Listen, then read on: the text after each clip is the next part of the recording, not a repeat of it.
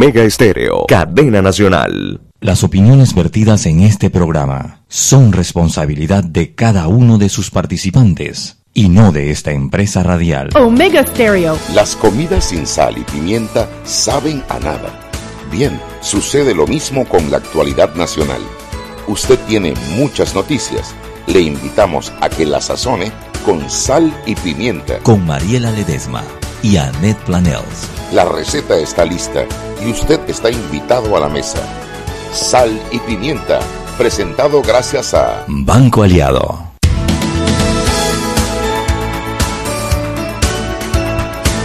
Buenas tardes, muy buenas, calurosas, eh, calurosas, húmedas, Húmedas, húmedas, muy húmedas, dramáticas. dramáticas, judiciales tardes.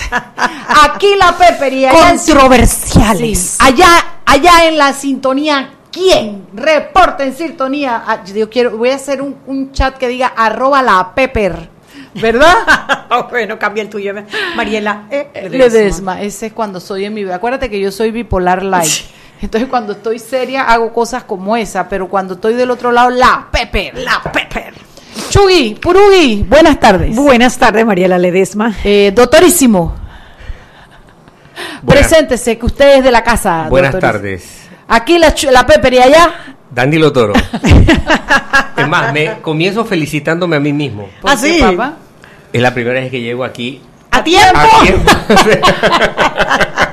No sé, no dije nada, no comenté, no hice Fíjate que, alusión. fíjate que él llegó y nosotros estábamos tranquilos porque sabíamos que llegaba como en el segundo o tercer sí, bloque. sí, llegaba sí, sí, Danilo. No comentó, no, no, no dije nada. Pensé que no se había notado, pero bueno. ya que él lo trajo. ya que me felicito yo. Sí, sí, sí. sí, Muchas felicidades, Danilo. Gracias, gracias. Oye, bueno, entonces cuéntenme un poquito, mis queridos oyentes, que vamos a hablar hoy. No, yo sí sé de qué vamos a hablar hoy. Eh, tenemos el martinelazo como punto uno y otras cosillas que comentar y analizar con Danilo. Eh, recordándoles siempre que pueden tocar base con la cabina, arroba salpimienta PA en Twitter e Instagram, salpimienta PA en Facebook Live, arroba Mariela E. Ledesma, arroba aplanels con doble L y S al final y por ahí at infinitum omegaestereo.com 107.3 FM en algún app que baje para radio yo le recomiendo TuneIn Radio yo creo que es hora de que TuneIn Radio se vaya bajando el bus y me dé plata los, los dueños de esa app porque le damos mucho, mucho, mucho, mucha eh, preponderancia, perdón. Canal 856 de cable onda y todos los demás medios y posibilidades de conectarse con cabina. Bueno, comencemos porque yo tengo, yo me siento hoy que fui a una audiencia. Así cuando yo tengo esas audiencias todo el día, Chuy, que uno tiene que estar concentrado en lo que está pasando porque cualquier cosa que diga la contraparte tú tienes que inmediatamente eh, contradecir, atacar, no, bueno, eso mismo porque no he parado, hermana. Les juro a mis clientes que sus casos van bien, los abogados de la firma están trabajando en ellos. Se hizo como siempre el periplo. Yo firmé varios escritos. No vayan a creer que es que no me dedico a nada. Pero hoy le he dedicado un razonable tiempo en la tarde de hoy, sobre todo, a la audiencia. Que, porque- que debió empezar a las 10 de la mañana y arrancó casi a la una. Sí, a la una de la tarde. Eh, pero me siento que asistí porque le puse mucho cuidado al intercambio y a la actuación del eh, juez de garantía, magistrado Jerónimo Mejía. Que está en el top 3, top 10. Ahora todo el mundo sabe que es un chombo guapo, todo el mundo sabe que el tipo tiene carácter, todo el mundo quiere darle beso, y gente, hoy me dijo una por ahí, es que mírale las manos, tiene unos dedones y tú viste que el color de piel es ya... Para que lo sepa, magistrado, está literalmente pegado. bajo la lupa. Está pegado el magistrado, sí señor. Y bueno, Muchos comentarios positivos Sí, sobre sí. la manera como manejó la audiencia en el día de ayer y en el día de hoy. Algo que, que quizás nos ha renovado a todos un poquito, la poquito esperanza, en la justicia. sí. Ojalá viésemos esa clase de firmeza en todos los jueces a la hora de que les tratan de meter eh, recursos que a todas luces son para dilatar audiencias, para suspender audiencias o para, para engañar, ¿no? Eh, la verdad que ver a un juez parándose firme y poniendo en su lugar a la defensa, en este caso, que trató por todos los medios de enredar la situación el día de ayer, Y el de hoy. Y el de hoy, exactamente, y el de hoy eh, re- renueva la esperanza en lo que puede ser la justicia del país. Yo les voy a decir una cosa, yo he hecho audiencia, yo he hecho mi par de melodramas, no me voy a tirar de que yo nunca, yo también he hecho mi par de melodramas, pero, Pero ese es, la- ese es el trabajo del abogado. no, no, no, pero yo me quito el sombrero frente a Sidney Sintón, o sea, si yo no hubiera visto antes el video, el Santo Tomás está sitiado por las, ¿cómo se llaman la- la- los, los antimotines? No, la, Antimotines, antimotines. Pero, pero dijo La algo de, control, de control de multitudes. No hay un solo camillero, yo conté dos, Sidney, camisa azul, uno incluso con mascarilla. Entonces, que va amarrado y él va gritando, me secuestra la No policía. puedo mover la mano. Obviamente no puede mover la mano porque está esposado. Sí, está, una mano está esposada a la camilla, según, me parece que fue lo que pude apreciar. Pero yo lo que quiero decir es que nada diferente a lo que corresponde y lo que estaban los policías. Sí, me pareció que los dos que tenían pasamontañas está como excedido, ¿no? Sí, excedido. Sí, sí, esos dos que los quiten del cuadro. Sí, que quiten el pasamontaña. Pero los otros estaban, pero porque además parecen gremlin los del CD. Se multiplican con la lluvia y ya no están nada más en la corte y en el renacer y en todo lo otro también estaban en el Santo Tomás. Y allá estaban, bueno, había- yo vi uno que era el más airado. El gritón, el que aplaudía, el uno que aplaudía. él estaba contento. Ricky, estoy aquí, Ricky. Era emocionado, estaba. Pero bueno, no, no vi nada del otro, del, de- del otro mundo que no se pueda justificar porque lo estaban cuidando, porque lo sacaban del Santo Tomás por la parte de atrás para trasladarlo a otro lado, que parece que le iban a hacer un electrocardiograma y no sé cuántas cosas más para garantizar su salud. Pero como aquí es palo porque boga y palo porque no boga, Así es, tal cual. Pero bueno, ya tenemos en línea a nuestros amigos de la prensa. Aquí, Anet, la Chugui, y allá. no, yo, yo me niego a hablarles. Malú Mendoza, ¿cómo estás, Malú? Me niego a hablarles porque ayer no me llamaron. No. Pero es que ayer estábamos todos. No, me niego a hablarles, los extrañé. Mariela, ayer estábamos todos en modo audiencia de Ricardo Martinelli. Pero yo los extrañé y ellos nada. Hola, Malucita. ¿Cómo andamos? Andamos que ya es ganancia. Hay gente que ni anda pilla y hay gente que tiene problemas en el corazón y tiene, ¿cómo se llama? La próstata mal y una uña enterrada. Y, y- La salud es una cosa presbicia. Cuando tú oyes y que presbicia, y tú dices, oye, tiene presbicia. Todas las personas arriba de 40 años tenemos presbicia. dice, dice Dani Pichel en un Twitter por ahí. Eso que tenemos que tirar la mano para poder leer, eso Sí, es sí, presbicia. sí. Oye, dice Dani Pichel en, en uno de los tweets que puso que desde ayer Panamá es el país que más arritmiólogos tiene. Dice, es ca- él es cardiólogo. Y dice que más arritmi- y además todos opinan con una pasmosidad, como que si supieran. Como que entró ayer a Twitter. Sí, sí. Molestó, pero como que él entró ayer a Twitter. Bueno, ah, para los amigos de Sal y Pimienta, pues em, tenemos una cobertura muy muy minuciosa de, de, de la presencia del expresidente Ricardo Martinelli. Hoy se llevó a cabo pues una, audiencia para eh, determinar eh, su estado de salud. Se ha entrevistado eh, durante la audiencia eh, el magistrado juez Jerónimo Mejía entrevistó al médico que, le hizo las primeras evaluaciones eh, una vez que llegó a suelo panameño el expresidente extraditado de Estados Unidos. Y mm, bueno, entre esas cosas que se han sabido en el día de hoy, eh, eh, pues tiene que el expresidente Martinelli se ha negado a ser evaluado por el personal especializado del Instituto de Medicina Legal y Ciencias Forenses. Sí, Esto, eh, tal cual, eh, forma parte del proceso que se le sigue, eh, esto en la supuesta comisión de los delitos, como ustedes saben, de inviolabilidad del secreto y el derecho a la intimidad y contra la administración pública. Eh, es un proceso, es forma parte de un proceso de este tipo que si existe alguna condición de salud de, mm, de la persona eh, que se está eh, que forma parte de esa audiencia pues se tiene que evaluar a través de eh, Instituto de Medicina Legal para establecer cuál es eh, su estado de salud eh, y tenerlo a ciencia cierta, ¿no? Sí, el, magistrado Jerónimo Mejía, actuando como juez de garantía, fue firme y le hizo decir a, a Sidney Citón de que tenían que dejar que se hiciesen los exámenes, que eso no tenía por qué estar un abogado presente y que él se iba a asegurar. De hecho, ahora que, que cerró la audiencia, eh, dejó dicho que él va a ir a visitar para ver, los, que, para ver la condición de, de salud de Ricardo Martinelli y que se va a asegurar que vaya con los médicos forenses para que le hagan el examen sin ninguna excusa. Correcto, va, va acompañado el, el, magistrado Mejía y va, irá acompañado por eh, personal de la Secretaría, también personal de Medicatura Forense, todos iban a ir en, en- un van, eh, esa fue la última imagen que, que- que llegué a ver, eh, camino al Hospital Santo Tomás, donde se encuentra Ricardo Martinelli, hacer la evaluación y asegurarse de que todo está en regla. Hoy el médico que, que le atendió pues dio detalles eh, del tema de la presión, de, diferentes temas y por supuesto toda esa información está compilada en, en nuestra página web en prensa.com y por supuesto mañana vamos a tenerle otros datos más eh, que queremos que la gente pues pueda leer y sobre todo crear su propia opinión. Sí, la verdad que está bien interesante. Yo lo que no estoy tan segura, Mariela, si tú, eres, o sea, que, que tu información médica esté como, como, como por todas partes, pero bueno, la situación lo amerita, ¿no? Es Él- parte él del puso- proceso. no, él se puso ahí. Él se puso en esa situación, ¿no? Porque Él eso de que si tienes presbicia, si no tienes presbicia, como que, uy, Nomás faltó que dijeran que tenía hemorroides, loco. no, pero tenía, ¿cómo se llama? Constipación. Constipación, no puede orinar, el man está trancado por todos lados.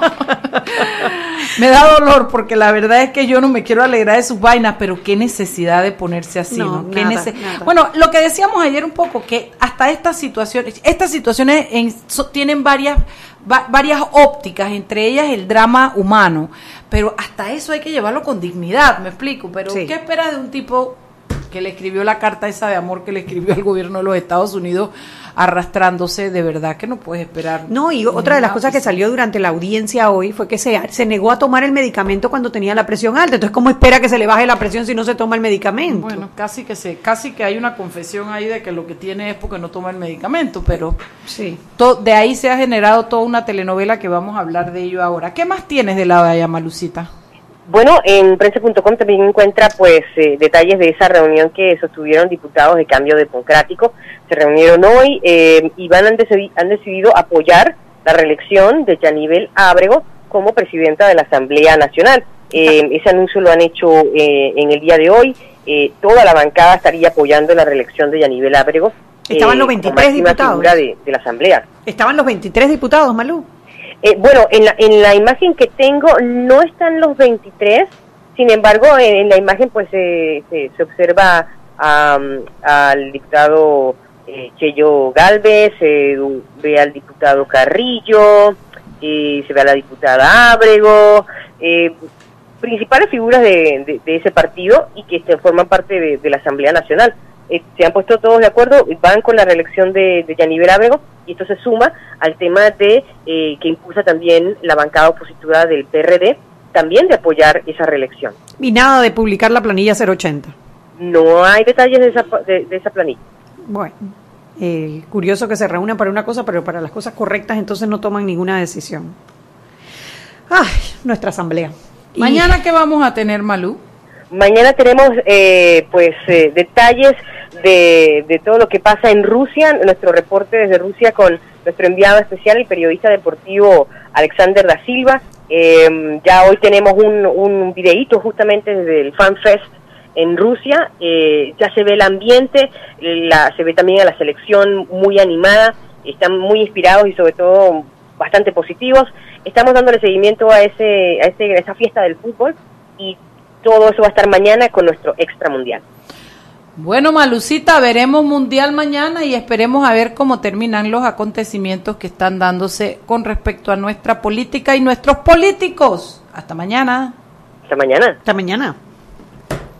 Ya casi tenemos que ir al cambio, Chuy.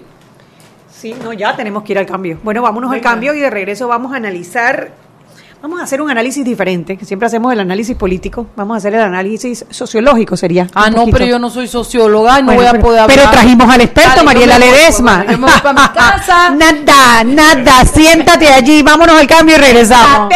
Seguimos sazonando su tranque Sal y pimienta. con Mariela Ledesma y Annette Planels. Ya regresamos. De grande a más grande, estás listo para dar el paso. Es hora de llevar a tu capital, a tus negocios y a tu patrimonio al más alto nivel financiero. Da el gran paso. Banco Aliado, vamos en una sola dirección, la correcta. Si te gustan las sorpresas, hay muchas para ti este 15 de junio en el CAC de Claro de los Pueblos. Porque al adquirir un equipo Huawei, podrás girar la ruleta para participar por premios. La red más rápida de Panamá. ¡Claro!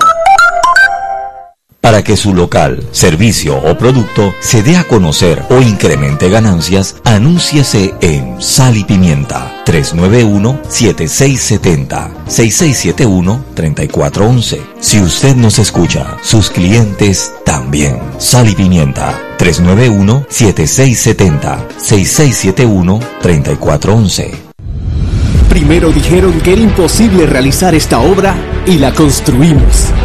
Después, que ir a Rusia sería una gran proeza. Y lo conseguimos. Lo logramos porque luchamos. No hasta el minuto 80. Luchamos hasta que el árbitro pite. Y si ganamos o perdemos, nuestro espíritu no decae. Conozcan a Panamá, un país pequeño en tamaño, pero grande en espíritu. Banco Nacional de Panamá. Grande como tú. Seguimos sazonando su tranque. Sal y pimienta con Mariela Ledesma y Annette Planels. Ya estamos de vuelta. Sal y pimienta por la cadena nacional simultánea Omega Estéreo. Y ahora Terpel te ofrece una nueva generación de lubricantes desarrollados con tecnología americana para cada tipo de vehículo, pero inspirados en un motor más importante que el que mueve tu auto. Nuevos lubricantes Terpel para el motor que mueve tu vida. Y ¿Sabías que la línea 2 del Metro de Panamá tendrá conexión directa con la estación San Miguelito de la línea 1? Esta nueva línea se extenderá por medio de un viaducto elevado hacia el sector este de la ciudad, siguiendo la avenida Domingo Díaz y la carretera panamericana, pasará por la barriada 24 de diciembre hasta Nuevo Tocumen, donde quedarán ubicadas las instalaciones de patio y talleres de la línea 2 del Metro de Panamá. Y si eres usuario de Movistar, con un plan prepago o postpago y acceso a la red LTE, solo tienes que descargar la app Movistar Play desde Google Play o App Store. La transmisión será totalmente gratuita, sin costos adicionales y sin consumir tu data. Movistar es diferente. Continuamos con más aquí en Sal y Pimienta.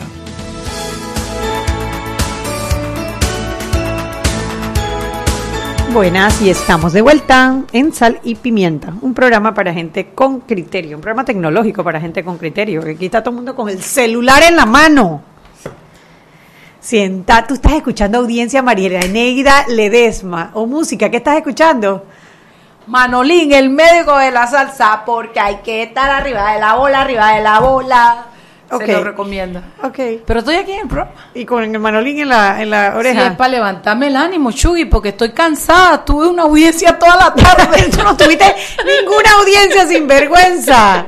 Ninguna audiencia. Entremos en materia. Pero que precisamente por ahí viene el tema. O sea, yo creo que nosotros hemos ido, y esa es una teoría que yo tengo, hemos ido creando como una especie de depresión colectiva que está afectando el ánimo de el ánimo de la gente.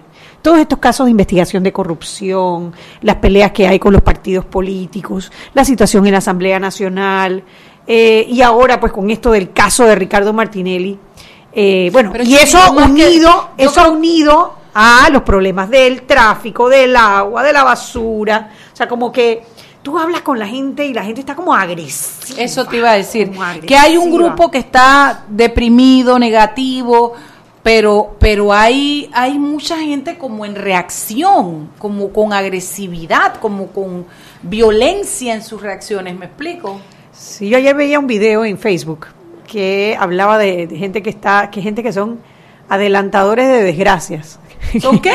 adelantadores de desgracias. Hay gente que tú dices que, oye, viste que trajeron a Ricardo Martinelli y te dice, lo van a soltar. O te dicen de que, de que, oye, viste que publicaron la 080. Ah, pero eso no va a pasar nada, ¿no? Eh, pero es un poquito, yo creo que un, un poquito de todo, ¿no? Hay Sí. una, un negativismo que provoca quizás esa agresividad en algunos, esa depresión en otros, ese, oye, mala leche, yo no sé, ¿cómo se diría? Así le dicen los españoles, una mala leche una increíble. mala leche increíble. Entonces, trajimos aquí a nuestro sociólogo Danilo Toro para que nos ayude un poquito a explicar, porque todo salió a raíz del botellazo que le lanzaron a, a esta, esta ayer en la noche a, Balbina Herrera saliendo de la audiencia de Ricardo Martinelli, una señora, tú, o sea, no fue un chiquillo de maleantería, no, fue una señora y además se volteó y dijo, ¿y qué? Sacó el pecho, una actitud Y después se regresó a desafiante. seguir insultando y Exactamente, con el cabello pintado de rojo. Sí. eh, El, el- el tinte rojo puede afectar también, yo estoy segura, ¿no? Pero bueno. Esa es la marca. la puede ser. Cuando en, en mi infancia veíamos televisión, había, una, había unas tiras cómicas los mediodías y una de esas tiras cómicas tenía un personaje, eh, eran dos personajes, Leoncio y Tristón. Ay, sí. Leoncio, León y Tristán era una Y tortuga. Tristón, exacto. Era una tortuga. Tiraron Y- la y cédula los dos. Entonces, Tú no, tuviste infancia, Chuyo. Oh, Claro que la tuve, pero mucho No, después. pero, pero, pero, pero déjame decirte que por lo menos esas cómicas te estás daban. viejo, Danilo. es- es- es- ¿Y tú qué hablas si tú también veías la, la Él me cómica? prestaba la tele. no, esas tele no se podían prestar. no, porque eran demasiado grandes. ¿Te Y- acuerdas de los mamotretos? No había, no, había, no había control remoto. era clac, clac, clac, clac, clac. Dale. Fíjate que yo le digo a mi estudiante, yo, vi, yo veía televisión sin control remoto y ¿cómo, cómo grabar los canales? No se imaginan. Bueno, y este personaje, el Tristón, todo era negativo. Todo. Leoncio no podía decir nada porque todo, cualquier cosa que pasara, él lo Ade- veía. adelantador de desgracia. De negativo. Voy a, voy, a, voy a buscar la cómica para ver si subimos una imagen de eh, Leoncio el León Y Tristón. y Tristán. Exacto. Bueno, ¿qué, qué, qué está ocurriendo? Hay un estado de ánimo que oscila entre la frustración y el disgusto. Hay un estado de ánimo que, que, que no es una bipolaridad social, pero sí es una tendencia a cierto estado eh, negativo en la colectividad. Lo, lo he medido, me, me he percatado de ello, lo he, lo he podido medir. Y a todo nivel, Daniel. Ahí está, ¿ves? Ay, lo, pásamelo para León subirlo, para tú, subirlo. increíble, pero me lo Es manda, que- por favor. Por supuesto. A todo, Oye. a todo nivel, o solamente ponte una clase, No, porque siempre dicen nivel. que solamente, a- solamente ustedes cuatro es lo que les interesa No, el tema de la no, corrupción. a todo nivel, a todo nivel. Eh, eh, ya te digo, es, es, un, es un abanico, es una gama de, de actitudes que van entre la frustración y el disgusto. El disgusto que ya llega a la rabia. Eh, y lo notas en, de muchas formas. Lo notas en las redes sociales. Hay gente que, por ejemplo, sube a su, a su Facebook una opinión y gente que no está de acuerdo con, con esa opinión ataca en el Facebook de ese particular, lo ataca. Ah, sí, eso es Pero, bastante pero común. espérate, es el Facebook de él, pues Es mi muro, es mi muro. Exacto. Yo estaba ahí, yo estaba ahí, yo lo sufro todos los días, yo estaba ahí. Pero tú sabes que lo bueno de Facebook, que tú haces así, delete comment, y desapareció. Entonces hay gente que asume unas rabietas en Facebook y eso, te- eso es una forma de poder calibrar el estado de ánimo de mucha gente. Que aun cuando estás en tu terreno, hay alguien que se mete a ese terreno a discutirte qué tú estás haciendo en tu terreno, porque el Facebook es un terreno tuyo. Sí, es tu muro. Exacto. Bueno, hay gente que te reacciona eh, negativamente con respecto a eso.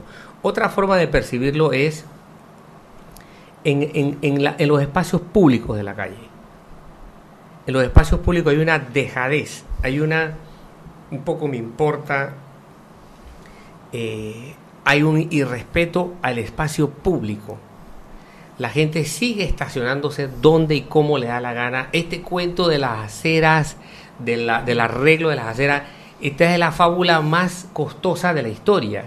Y es la más costosa porque no hay ningún cambio de actitud, ni por parte del municipio, que es una institución, ni por parte de los ciudadanos. ¿Cómo hace un cambio de actitud? ¿A qué te un cambio de refieres? actitud significa que la gente aprenda a respetar los espacios públicos. Institucionalmente no hay un monitoreo, no hay una vigilancia adecuada. Ahí en Vía Argentina No, tú lo ves. es- Por Cuando supuesto. das la vuelta, Por su- acaban de ampliar dos carriles, bien bonita la mal- acera y toda la, el carril está estacionado. Exacto. no hay- no, o sea, la- el servicio de inspectoría municipal no funciona. Vete a ver, me di el trabajo de caminar por las aceras nuevas. Hay un montón de aceras ya literalmente hundidas. Aceras. Hundidas porque Por la gente carros, sigue claro. pasando los carros. Sí, se O sea, en los carros Y, arriba. y- y entonces, este disparate, haberse gastado 100 millones de dólares por algo que no ha tenido un año y ya, y ya No está entregado. exacto, que no está entregado y ya en muchos lugares está dañado, te indica que no está preparado ni el que ni, ni la institución que lo contrató ni los ciudadanos que lo utilizan. Entonces, tú, tú calibras el uso del espacio público, no hay un aprecio por el espacio público. El- lo, lo que ocurre en lugares como la cinta costera, los robos en la cinta costera, lo que ocurre en lugares como el Causeway, lo que ocurre en lugares, en los, en los parques. O sea, ese, ese estado de, de deja que se deteriore, porque lo que es no lo todos pagué. es de nadie, Exacto. efectivamente. Otra forma es en la forma, muy ligado al, al uso de espacios públicos, es en la forma en que circulamos. O sea, ni hablar, las calles son campos de batalla. La gente se va de los carros a pelearse, a, mentarse la madre. Ya yo no, ya yo no. Antes sí, pero ya no. Lo- el manejar por el hombro. Ay, ya- a mí me provocaría como. Ay, yo no sé. Ya, Veo esa gente manejando por el Las hombro. motocicletas que se te quieren meter por, Ay, por, por todos por- lados. te viene una por aquí, te viene por- una por acá. Ay, o sea, horrible. hay un La, irrespeto. la gente que para en la intersección, para nada, para nada, porque igual tiene que esperar hasta, la- hasta que se muevan los carros. Hay un desconocimiento absoluto, absoluto de las normas de circulación. Y la policía sigue interesada simplemente en agazaparse para ver a quién le pone una boleta. No hay un papel ni de persuasión eficaz, ni educativo, ni oportuno. Lo que pasó anoche que tú decías con la, la, la Ex ministra. ex ministra y ex legisladora Balbina Herrera te muestra que no hay una acción oportuna de los actores policiales que tienen que hacerlo. Porque ese caso debió haber si, de- mereció una intervención policial inmediato. Y ahí estaban. Por eso, eso es falla absoluta de la policía. Porque si no hay una rendición de cuentas, pues mañana te tiran tres botellas. Mañana, exacto. No, porque ya el, ma- el, ma- el- Magistrado el Mejía, super magistrado Mejía. Ay, pues quiero estoy No. tomándole las medidas Entonces- para ver de qué tamaño le voy a tener- mandar hacer la entonces capa. vas, vas a tener a un magistrado ocupado en acciones de un corregidor. No, lo único que él dijo fue que va a mantener un cordón para que la gente no llegue con sus protestas hasta la corte cuando se trate de ese caso en el que él es el presidente. Pero eso, el- pero, pero, pero esa es una garantía. salida a medias. No, yo entiendo lo que tú dices y estoy de acuerdo, lo comparto. Ni, en el órgano judicial, ni en ningún punto de la ciudad, ni en ningún. Tú le punto puedes del lanzar en ninguna puedes manifestación. a alguien. Claro.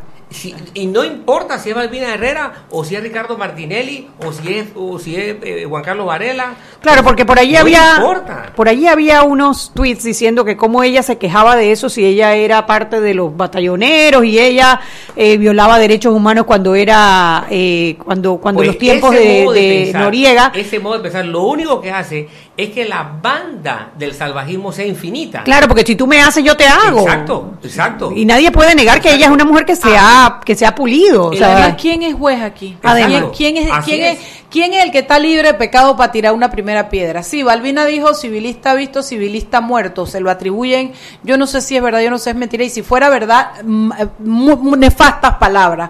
Pero, pero lo que te quiero decir es quién, quién es el que se erige en su juez y apedrea. ¿Por Exacto. qué? Porque claro, entonces porque tú me hiciste yo te Entonces, hago. porque- porque Es yo lo por pongo- ojo, diente por diente. porque yo lo pongo en. Twitter.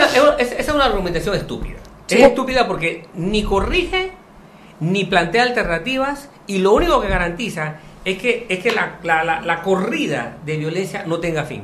Yo puse un Twitter hoy que decía, los que ayer eh, agredieron a Balbina lo hacen porque ella fue batallonera, pero ellos mismos se portaron de manera más bestial.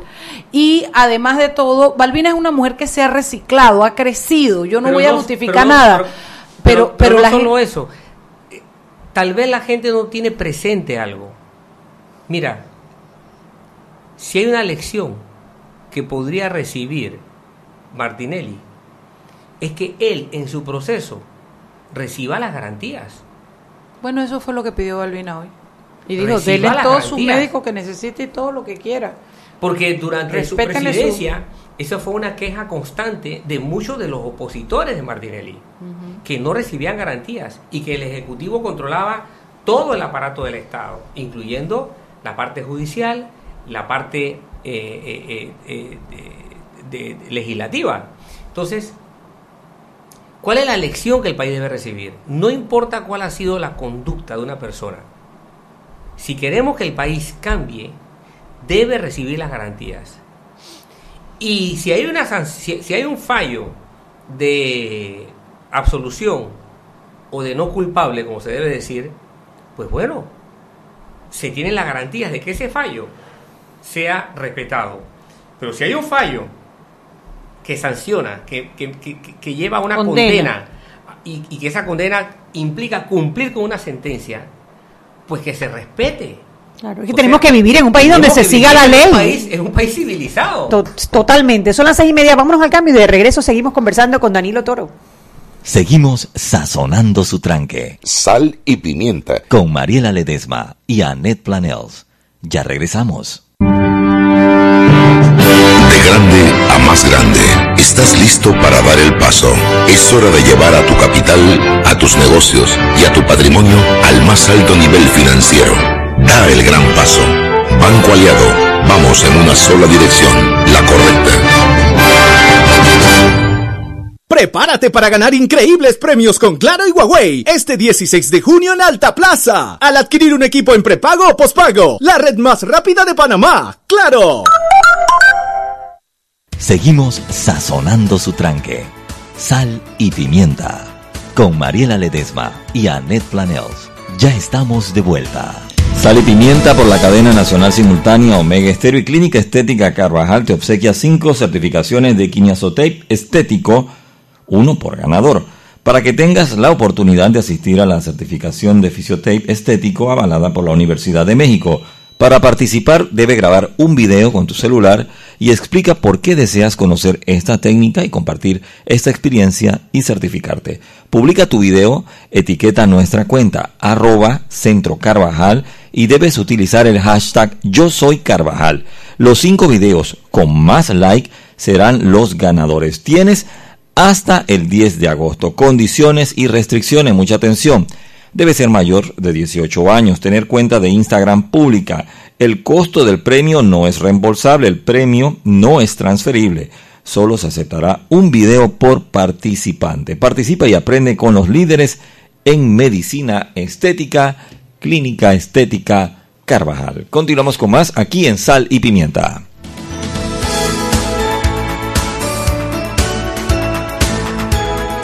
Y estamos de vuelta en Sal y Pimienta, el programa para gente con criterio, con criterio que no usan el celular en el programa. Eso es lo que la gente con criterio ¿Cómo cambia no usa tiempo? el celular en el programa. Está bien, pues dale, vamos.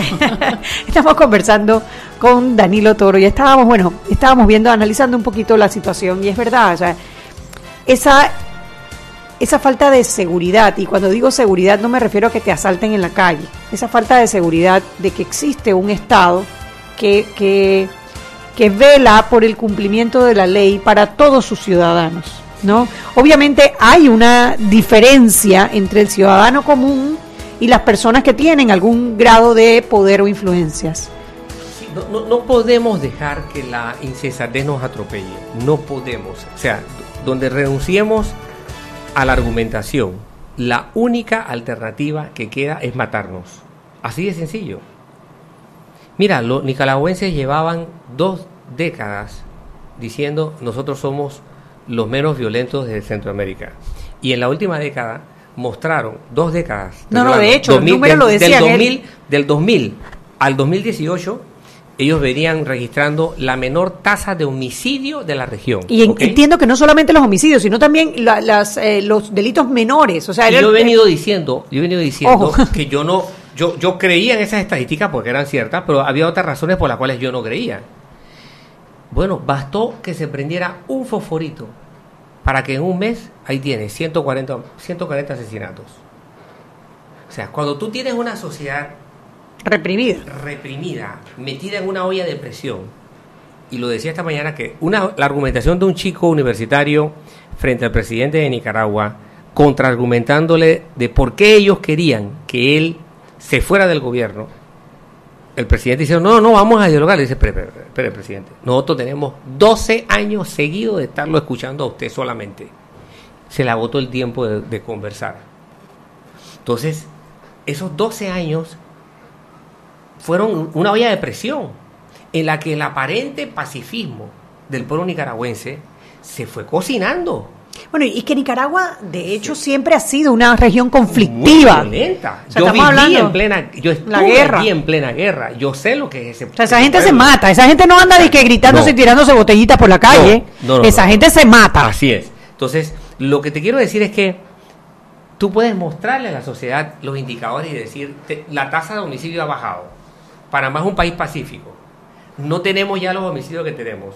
Eso no tiene que ver nada con la realidad. La sociedad puede ser igual de violenta que antes o peor, aun cuando tu tasa de homicidio haya bajado. Porque un detonante, una chispita, que te recoja toda, todo el gas que está encerrado por la presión que la sociedad ha acumulado durante años, te desencadena un movimiento que ya no tienes cómo controlar. Claro, y a ver, porque una de las cosas que te dicen es que este tema de la corrupción es un tema de clases sociales altas. Es un tema que le importa a un grupo muy pequeño de ciudadanos. Eso Cuatro es, eso es total, tal vez lo que, lo que mejor podemos darnos cuenta de lo falso que es eso, somos los que trabajamos en educación. Cuando tú tienes a un estudiante, tú tienes la clase a las 8 de la mañana, 7 y 50 para ser más exacto, y el salón lo tienes medio vacío, y luego cuando estás acabando la hora te llegan más estudiantes, y cuando te vas yendo te para un estudiante y te dice, profesor, hay un problema. Yo no pude venir porque no tenía para el bus. En la mente de ese estudiante está la rabia porque no alcanzó a llegar a la, a la clase que tenía. Clase de la que él sabe depende su futuro. Y que él mismo te dice, lo que pasa es que el pirata me cuesta tanto. Después del pirata, el otro bus me cuesta tanto. O el metro me cuesta tanto. Y ya yo no, hay días de la semana que no me alcanza para transportarme. Ahí ese es el gas que yo te estoy diciendo que se va acumulando. La gente es consciente de la corrupción. Los chicos que van a la universidad lo saben. Lo saben. ¿Les importa? Sí. Ninguna revolución fulminante en el mundo comenzó en el sector más apaleado, en el sector más maltratado. Las revoluciones más importantes del mundo las comenzaron los sectores que no siendo de las clases de poder, de las élites, eran de los, del término medio, de las Clase capas media, medias de la sociedad. sí, sí. Ellas eran las vanguardistas, ellas arrastraban a los sectores populares. Siempre, todas las revoluciones importantes fu- fueron las capas medias, la gente con ciertos recursos que era capaz de entender el problema, arrastrando a los sectores populares. Y la gente que está sufriendo ahorita mismo, y es la que más gas está, está, está acumulando, es esa gente que quiere estudiar, es esa gente que quiere conseguir un trabajo, es esa gente que quiere mejorar su calidad de vida, que quiere ser algo mejor y que ve que hay barrera y barrera, impedimento, impedimento, resistencia, fricción. Esa es la gente que va a alimentar el cambio aquí.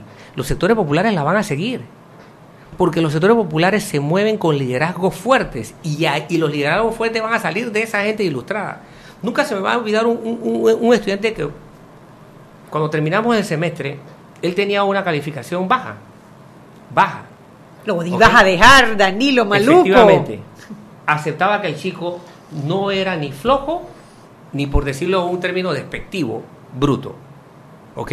O sea, era un chico que estudiaba, pero que había salido mal a lo largo del curso.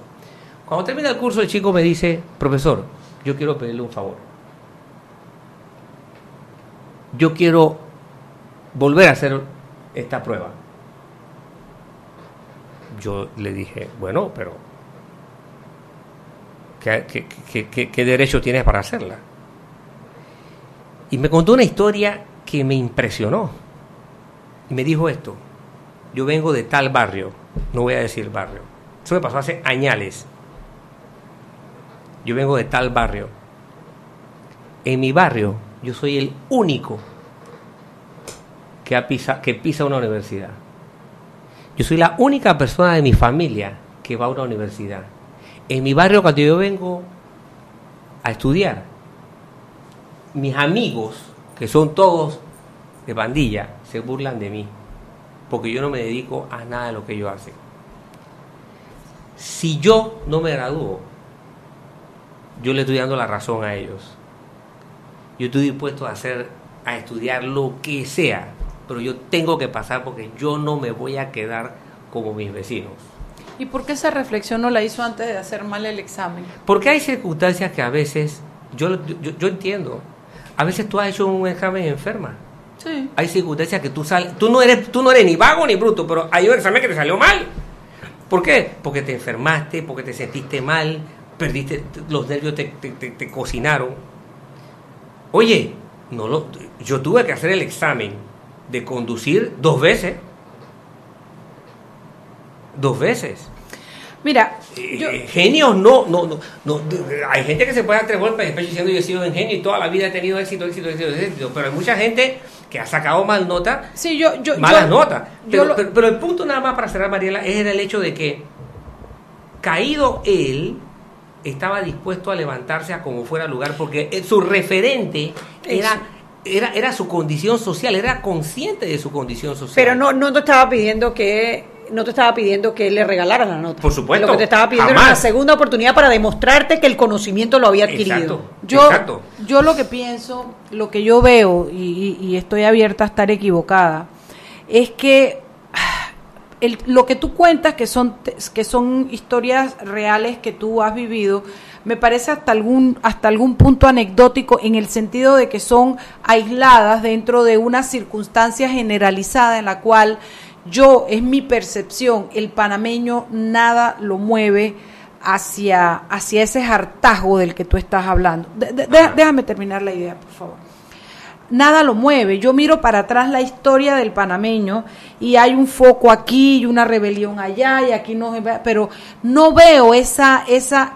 Yo a veces pienso que tenemos demasiadas circunstancias en las que desafogar o sacar toda la presión, pero no veo a Panamá como un pueblo que se mueve hacia adelante a buscar una revolución, a buscar una, una, una, una acción que, que le ponga fin a una situación, ni siquiera con la cruzada civilista porque porque fue una, una lo cual me alegra que haya sido una cuestión pacífica civilista y no un medio de violencia pero la verdad es que eso no fue lo que tumbó a Noriega influyó aquí No, allá no, y acullá. tuvo, tuvo una gran participación. Sí, sí, sí, estuvo, estuvo influyó muchísimo en el, en, en el ánimo de los Estados Unidos, captó la cuestión internacional.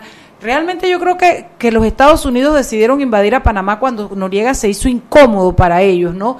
Y nos ayudaron, pero si no hubiera sido por, por, por los Estados Unidos que nos quitan el dolor de cabeza, tampoco habríamos tenido eh, eh, el resultado no, que tuvimos. no, no, no creo que esa tesis te explico por qué. Y por qué no es anecdótico. No es anecdótico, sino que realmente es mucho más estructural de lo que a veces creemos.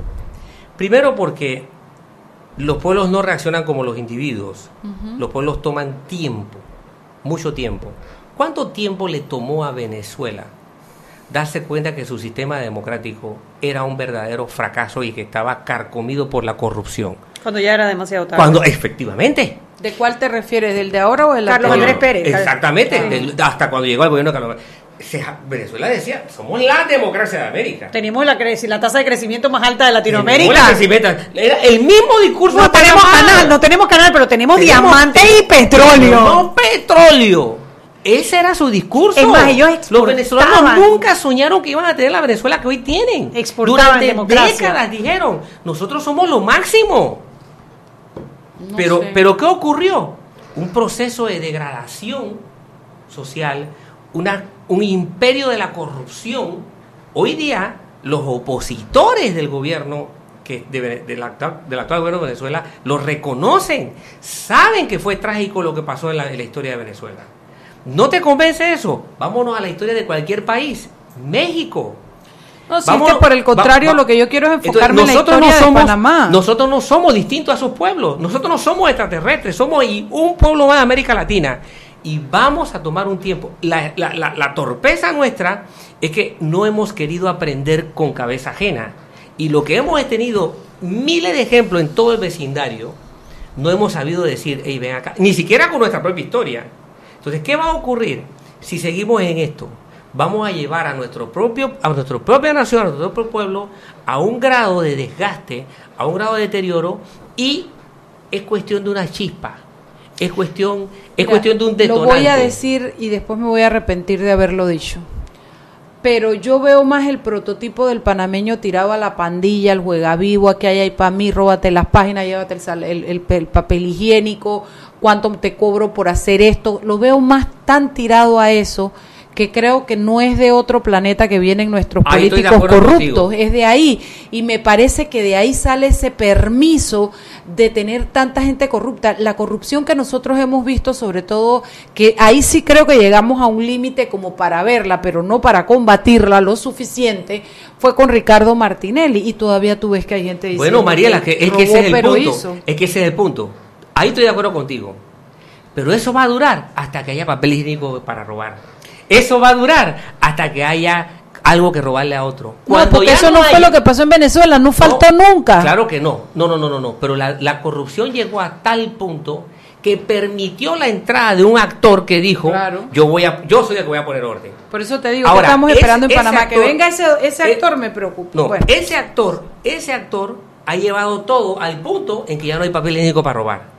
Ya no hay nada para robar. Es que normalmente las crisis, la- los- todos estos levantamientos están acompañados con un tema económico Por supuesto, fuerte, por que no lo hemos Y- y vivido yo he nosotros jamás en Panamá. Ese es el punto. Ese es y la quizá clave. por eso es que son porque Es- por eso es que no son a ver As- no son sacrificados como pueden ser los centroamericanos ¿no? Que yo es, creo que esa es la diferencia del panameño que no ha pasado hambre no ha habido Cuando, cuando la crisis política. Salvo y en la las crisis- comarcas. exacto. Coincidan con una verdadera crisis económica, entonces tú vas a ver a otro panameño. Lo que pasa es que siempre hay un siempre ha habido un paliativo económico. Siempre ha habido un factor económico que ayuda, tú sabes, que le pone un poco de bálsamo. Entonces, esa coincidencia de no hay, no hay para comer. con- cuando antes tenías esa es la diferencia Con corrupción, eso es lo que te hace estallar un país. Eso es lo eso esa es la situación que te hace estallar un país. Mientras el panameño por, por trabajo, por salve, por juega vivo, por lo que tú quieras, resuelva el día, él no va a pensar en hacerte una revolución. No lo va a hacer, porque no lo ha hecho ningún pueblo. El panameño no va a ser la excepción. ¿Ok? Y la cultura nuestra, la estructura de la economía te lo demuestra. 40% de la población ocupada en este país pertenece al sector informal.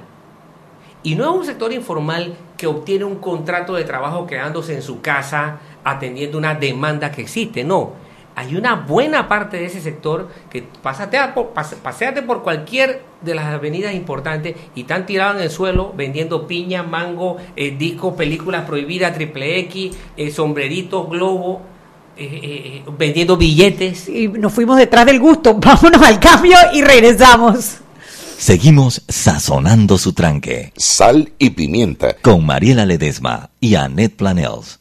Ya regresamos. De grande a más grande, estás listo para dar el paso. Es hora de llevar a tu capital, a tus negocios y a tu patrimonio al más alto nivel financiero. Da el gran paso. Banco Aliado, vamos en una sola dirección, la correcta. Si te gustan las sorpresas, hay muchas para ti este 15 de junio en el CAC de Claro de los Pueblos. Porque al adquirir un equipo Huawei, podrás girar la ruleta para participar por premios. La red más rápida de Panamá. ¡Claro! Seguimos sazonando su tranque. Sal y pimienta. Con Mariela Ledesma y Annette Planels. Ya estamos de vuelta.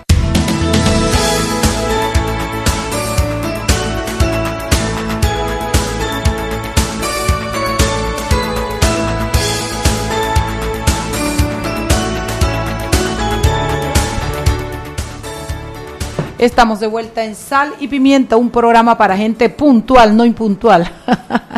Nos fuimos detrás de la, de, de la historia y de la conversa con, con Danilo Toro y eh, nos pasamos un poquito del cambio. Estamos aquí nuevamente para continuar con esto que si bien es cierto, pareciera como, no estamos divagando, estamos hablando de cómo este país está en este momento rodeado de circunstancias que parecieran extremas ya, eh, conflictos políticos eh, eh, y falta de credibilidad, una especie de caos o de falta de control de, de, de, de orden en la ciudad, una, una cantidad de cosas que pareciera a mi juicio que sería suficiente para lograr algo. Sin embargo, vemos que todavía el país está abocado al mundial, a calle arriba y calle abajo, y, y no pienso yo que no veo al panameño eh, preocupado eh, realmente más, más que preocupado involucrado. comprometido a hacer una diferencia creo que de alguna manera vivimos a gusto porque hay tanto juega vivo en la ciudad tanto que hay para mí tanto como yo estoy recogiendo que, que, no, que no podemos ver de alguna manera intrínseca justificamos a los que roban más y que nos ponen a vivir y que nos dejan bañarnos con esa hay, hay, hay, entrevistas que lo evidencian. Ahora con este, y, y, quizás no solamente sea en las filas de cambio democrático, pero ahora con las manifestaciones en la Corte Suprema afuera, el grupo de Claramente, Mauricio Valenzuela, hizo unas entrevistas a las personas que asistieron y le decía, bueno, ¿qué recuerda de obras de Ricardo Martinelli? De, ah, imagínate, tú sabes, ¿no? El, metro, ta, ta, ta, ta, ta, y después le decía, pero, ¿y usted qué piensa cuando salen lo de los casos de corrupción? Ah, todos roban, todos roban, este por lo menos tú sabes, ¿no? Hizo el metro. O sea, el famoso robó, pero hizo en entrevista con la cara de la persona. Y yo decía, hombre, esta persona... ¿Cómo va y le da un beso a su hijo en la noche? como que estamos como que no está tan mal y estamos acostumbrados a vivir en ese ambiente. A las personas que asalariadas que opinan así, yo les digo, ¿por qué no piensas que si tu patrono, gracias, que si tu patrono te roba, se queda con el 10, el 15, salud. Gracias. ¿Por, qué no toleras que tu patrono se quede con el 20% de su salario y tú dices, bueno, me está robando pero me da trabajo? ¿Por qué no lo toleras? Digo, pienso yo cuando... ¿Por qué te quieres comer vivo a tu patrono si él, si él decide quedarse con el 20% o el 15% de tu sueldo. o si para alguna gente está bien que tú te quedes con lo de los demás, pero, con lo ah, tuyo no, toque lo mío. No toque ese es el dato. Cuando yo le digo a la gente este argumento, perfecto, está bien, robó pero hizo, perfecto. Entonces, mañana que tu patrono se quede con el 15% y tú me vas a decir... Y que te cobro el 15% por darte trabajo. Exacto, te cobro el 15% por darte trabajo. Está bien, tú vas a decir... Esa es la famosa cashback de la asamblea. exactamente. Está bien, entonces mi argumento es, como, como profesor que soy, robó, pero me da trabajo. Quédate tranquilo, acéptalo. ¿Por qué no lo acepta? ¿Sabes por qué no lo acepta? Por lo que dice Mariela. O que le pregunten cuántas cajeras del súper, cuánto le dejan. Si una cajera es muy rápida y muy eficiente, ¿cuánto la dejan robar de la caja? Exacto. Entonces, entonces eso tú no lo tolerarías porque tú sientes que es para ti, ¿verdad? ¿Por qué rayo lo aceptas? Para el Estado. Para el Estado. Porque lo que es de nadie. Lo que es de todos es de nadie. Es de nadie. Entonces, esa es la parte donde la sociedad panameña no está culturizada, no, ha aprendido a que el parque es mío, la calle es mía, el, colegio es mío, el centro de salud es mío. Los 300 millones son míos. Los 300 millones son tuyos. Y, todo eso, o sea, ahí es donde, para, ahí es donde no hay un clic y en donde el papel de la educación es vital. Ahí es donde tú te das cuenta que la educación, que es la forma por el cual un Estado se asegura la transmisión de valores que él quiere que se mantenga para preservar los intereses que le interesan como Estado, funcione. Entonces hay una contradicción entre un sistema educativo y los intereses que el Estado panameño se ha planteado.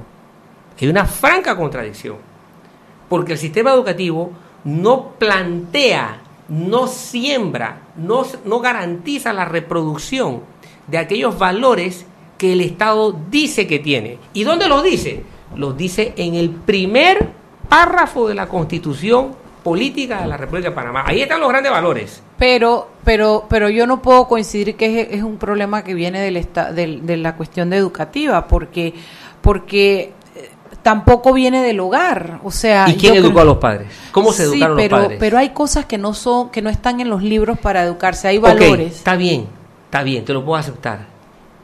Pero comencemos por algo.